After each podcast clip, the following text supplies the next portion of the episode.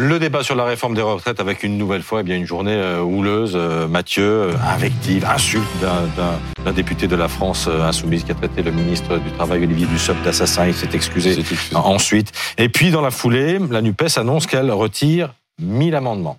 1000 amendements, il en reste 14 000. Qu'est-ce que ça change de retirer 1000 amendements? Bah, Pas grand-chose, mais c'est un signal. Il était donc 21h30 hier soir quand les représentants de la NUPES ont convoqué la presse salle des quatre colonnes à l'Assemblée pour leur annoncer la nouvelle. Regardez. Nous avons euh, travaillé ensemble pour pouvoir retirer un millier d'amendements ce soir qui nous permettra de passer euh, à la suite. Voilà, et donc à, à ces mesures alternatives au financement qui sont là aussi un des cœurs de la discussion. Bon, je dis ça change pas grand-chose parce qu'il reste que 4 jours de débat, 19 articles, hein, on en est qu'à l'article 2 euh, toujours. Euh, et surtout, euh, malgré l'abandon de 1000 amendements, vous le disiez Christophe, il en reste 14 000, donc ça va permettre d'accélérer un peu les débats, mais à une vitesse d'escargot. Escargot, je dis ça pour Sandrine Rousseau et ses amendements feuilles de salade, vous savez qu'elle a fini par, par retirer.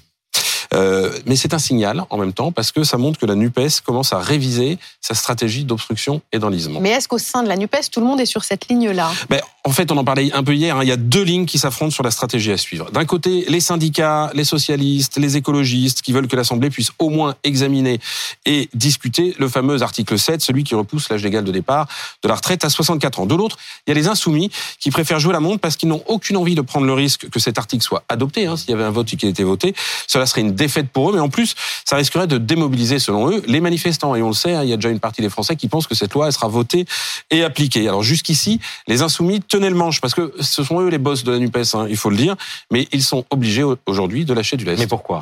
Mais Parce que la pression devient de plus en plus forte, côté syndical notamment. Écoutez par exemple la mise en garde de Philippe Martinez, le patron de la CGT, c'était hier sur notre antenne.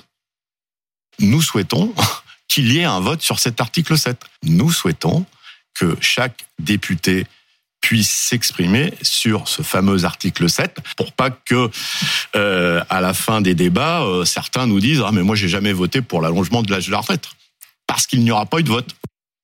Et puis les insoumis sont aussi un peu victimes de leur excès, hein, avec ces débats qui traînent en longueur, des prises de parole ininterrompues, propices parfois au dérapage. On en parlait tout à l'heure. Même si la décision de retirer euh, les 1000 amendements avait été discutée avant euh, qu'Aurélien Saint-Toul ne traite le ministre du Travail d'assassin. En fait, ils réalisent, les insoumis, que cette stratégie d'obstruction est à la fois en décalage avec une partie de l'opinion et en plus leur fait jouer le mauvais rôle. Mais du coup, euh, que va-t-il advenir de cet article 7 Alors c'est encore l'inconnu, parce que LFI et la NUPES n'ont pas dit leur dernier mot. Leur dernière trouvaille, c'est de faire en sorte que l'Assemblée, tenez-vous à votre chaise, est à la fois assez de temps pour discuter de l'article 7, mais pas assez de temps pour le voter.